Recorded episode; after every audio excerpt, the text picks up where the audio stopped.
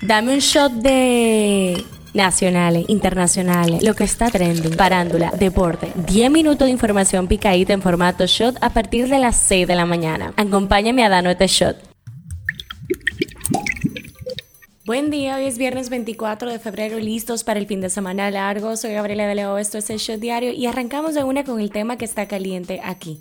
El vehículo en el que el maestro Jonathan Kelly se desplazó con Esmeralda Riches, el sobrino Rubiel Morillo y demás adolescentes el pasado domingo 12 de este mes habría sido vendido. El carro marca Honda modelo Accord de color negro en el que también se movilizaron Rubiel Morillo y las personas que le acompañaban fue vendido por Jaycee Berenice Espinal Rijo de 31 años a Frank Eligio Panigua de 38 años quien entregó el vehículo de manera voluntaria a las autoridades. El tema que está caliente allá. El gobierno estadounidense presentará este viernes un nuevo paquete de ayuda humanitaria a Ucrania, el día en el que se conmemora el primer aniversario de la invasión rusa. Además, la Casa Blanca anunciará nuevas sanciones contra Rusia. Estados Unidos implementará sanciones radicales contra sectores clave que generan ingresos para Putin, dijeron los periodistas de la Secretaría de Prensa Karine Jean-Pierre en la víspera del aniversario del inicio de la guerra. Eso es lo que está trending. La Unión Carnavalesca Vegana informó que suspendió por 10 años el grupo de carnaval Los Corruptos de toda actividad tras el incidente registrado el pasado 19 de febrero en el que una mujer de la tropa agredió con un arma blanca a un señor que disfrutaba del evento familiar.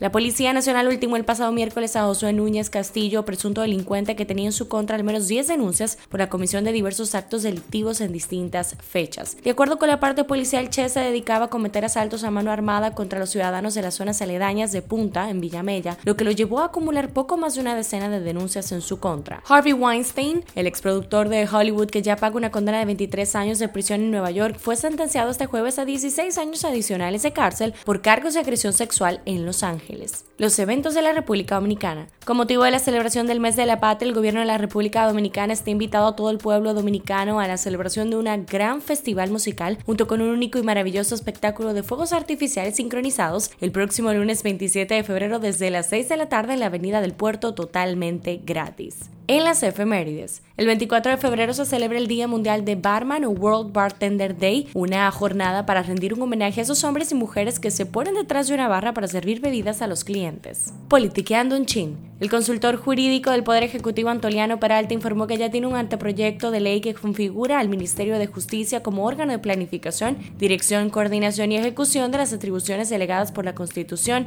y las leyes al Poder Ejecutivo para la colaboración funcional y administrativa al sistema de justicia. Hablando un poco de salud. Tras varias semanas sin hospitalizaciones de pacientes con el COVID-19, el Ministerio de Salud Pública informó que una persona que se encuentra ingresada con esta enfermedad, por lo que la ocupación continúa en cero, con una sola cama ocupada de las 2.373 camas dispuestas en la red de hospitales públicos. Un shot deportivo. Las Águilas Ibañas anunciaron la firma del lanzador derecho agente libre dominicano Eduard López. ¿Qué dice la gente en Twitter? Se habla de la UAS porque el señor Rubén Amparo Castillo, quien es supervisor del Departamento de Seguridad de la Torre Administrativa de esta universidad, recibió el certificado que lo acredita como ganador de los 26 millones de pesos que tenía el sorteo de tu única loto del pasado miércoles 22 de febrero del 2023. También hablan de la Procuradora General de la República, Miriam Germán, porque advirtió que la ofensa a los superiores jerárquicos por parte de miembros del Ministerio Público establece falta grave que da lugar a sus ser suspendidos desde 30 a 90 días y sin disfrute de sueldo. En la farándula, después de confirmar la información de su salida de la cadena estadounidense de habla hispana Univision, el comunicador Brea Frank desmintió que haya sido despedido. La cantante colombiana Carol G se une a la larga lista de artistas internacionales que graban dembow. La bichota estrenará en su álbum Mañana será bonito el tema Ojos Ferrari con el exponente urbano dominicano Ángel Dior. Rihanna actuará en la próxima ceremonia de los Oscars donde interpretará Lift Me Up de la película Black Panther Wakanda Forever, nominada a Mejor Canción en esta edición, informó la Academia de Hollywood en un comunicado.